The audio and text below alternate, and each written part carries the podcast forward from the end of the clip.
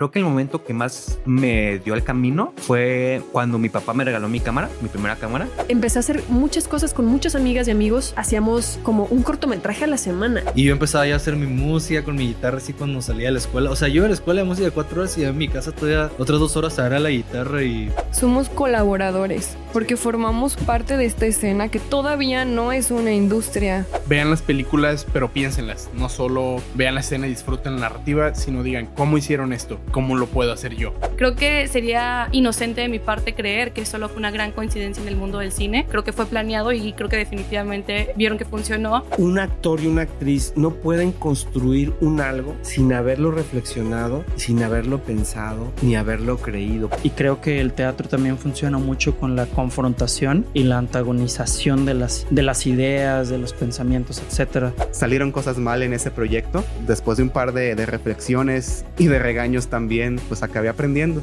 ¿Qué tal gente? ¿Cómo están? Queremos darles la bienvenida al podcast Viviendo el Arte, un proyecto dedicado a platicar y discutir diversos temas relacionados al mundo del arte, la creatividad y el entretenimiento. En este espacio invitaremos a diversos artistas y creativos para conocer el viaje que han recorrido y aprender de sus historias. También discutiremos sobre algunas películas, series y fenómenos relevantes de la industria del entretenimiento. Si tú eres una persona que estudia alguna carrera creativa, que se dedica a alguna disciplina artística o simplemente tienes curiosidad por saber lo que hay detrás de diferentes mentes creativas, este podcast es para ti.